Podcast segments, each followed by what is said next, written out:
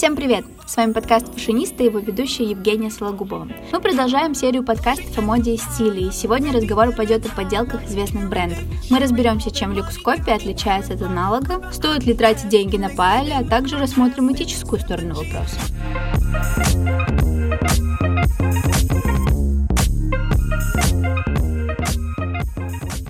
Годовой оборот теневого сегмента рынка люксовых товаров России достиг 280 миллиардов рублей – согласно оценкам Brand Monitor. Эти товары продаются через торговые центры и вещевые рынки. На онлайн-торговлю контрафактным люксом приходится около 84 миллиардов рублей, а через социальные сети и маркетплейсы реплик продается на 25 миллиардов. В этом случае речь в основном идет о футболках, кроссовках, джинсах и сумках, ходовом товаре. Ситуация в России отличается от того, что происходит в мире, и в других странах на долю копий и реплик приходится гораздо меньше продаж.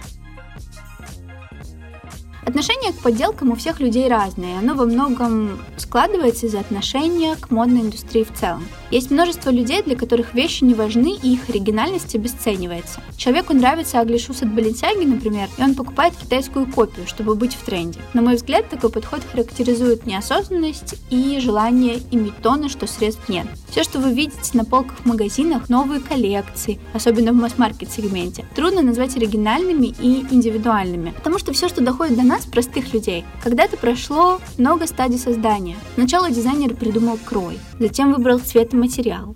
От его идеи до полного воплощения на подиуме прошло время – а затем подобного кроя вещь появилась в магазине. Вспомним сцену из фильма «Дьявол носит Прада», когда актриса Энн Хэтэуэй в роли помощницы главного редактора журнала Миранды Присли делает неосторожное замечание по поводу цвета. Далее следует, на мой взгляд, просто великолепный монолог, который описывает всю суть модной индустрии и связь обычного потребителя с ней. Давайте послушаем.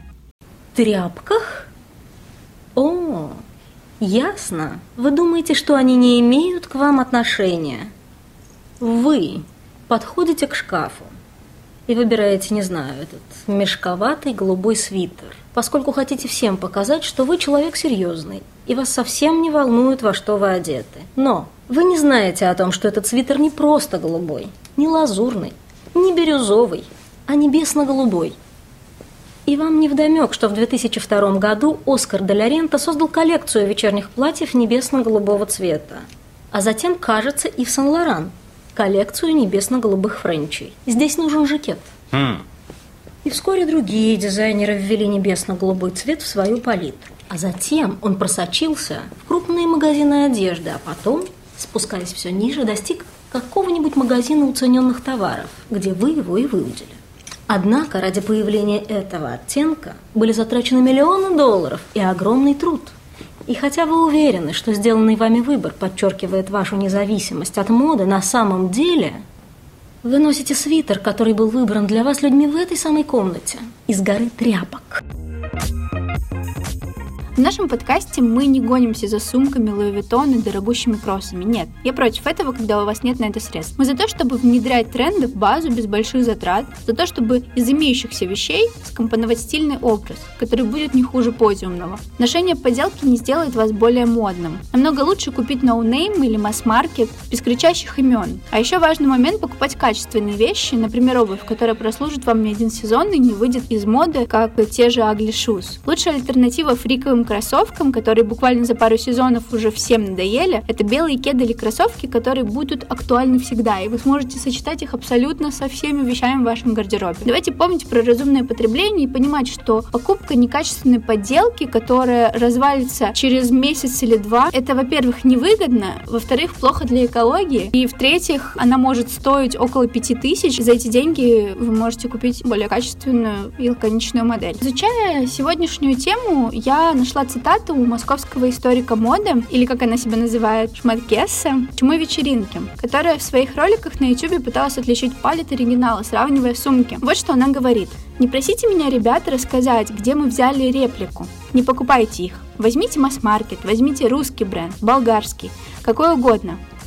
Зачем вот эта призрачность успеха, когда вас, наоборот, не будут уважать? И действительно, в модных кругах за наличие поделки вас никогда не будут уважать. И мне нравится, что Чума здесь упоминает о русских брендах и о брендах э, стран постсоветского пространства. Мне кажется, действительно, это актуально в наше время, и сегодня столько дизайнеров крутых, которые создают качественные вещи, не похожи ни на что остальное, которые делают свою концепцию, следуют ей, развиваются. Да, я согласна, что дизайнерские вещи локальных брендов, да, они стоят, э, конечно, дороже, чем масс-маркет. Но помните, что вы в первую очередь платите за качество, за индивидуальность и за то, что эта вещь не массового производства, а что она либо одна в своем роде, либо их несколько. Это тоже важно учитывать. Я очень хочу верить, что аудитория, которая меня сейчас слушает, уважает чужой труд, в частности труд интеллектуальный, уважает моду за то, что она сочетает в себе элементы искусства. Чем больше погружаешься в эту тему, тем сильнее начинаешь восхищаться брендами с вековой историей. Итак, на вопрос брать поделку или нет, я говорю нет. Это круто, что вы следите за новинками и мечтаете о какой-то люксовой вещи. Я тоже мечтаю. Надо развиваться, стремиться зарабатывать на сумку мечты, Тогда она принесет гораздо больше удовольствия, чем быстрая покупка подделки. Ношение подделки – это всего лишь пыль в глаза окружающим людям и самому себе. На мой взгляд, такие вещи выбирают люди, которые хотят привлечь внимание и выдать желаемое за действительное, ну и, конечно же, похвастаться приобретением. Я призываю вас оставить идею купить паль и найти альтернативу, а их много. Давайте разбираться.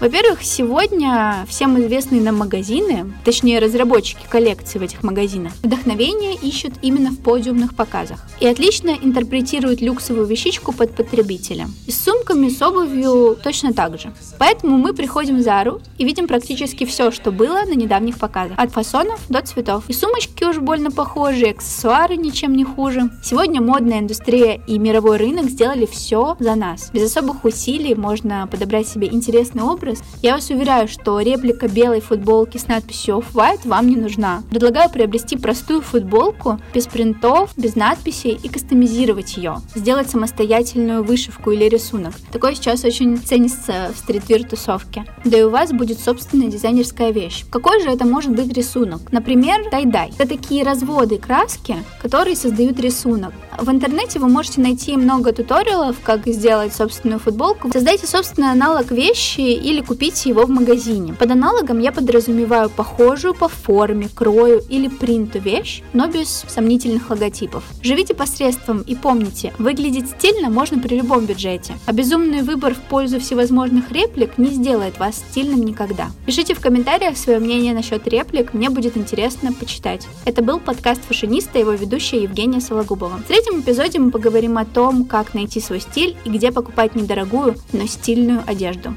Всем Спасибо за прослушивание и пока!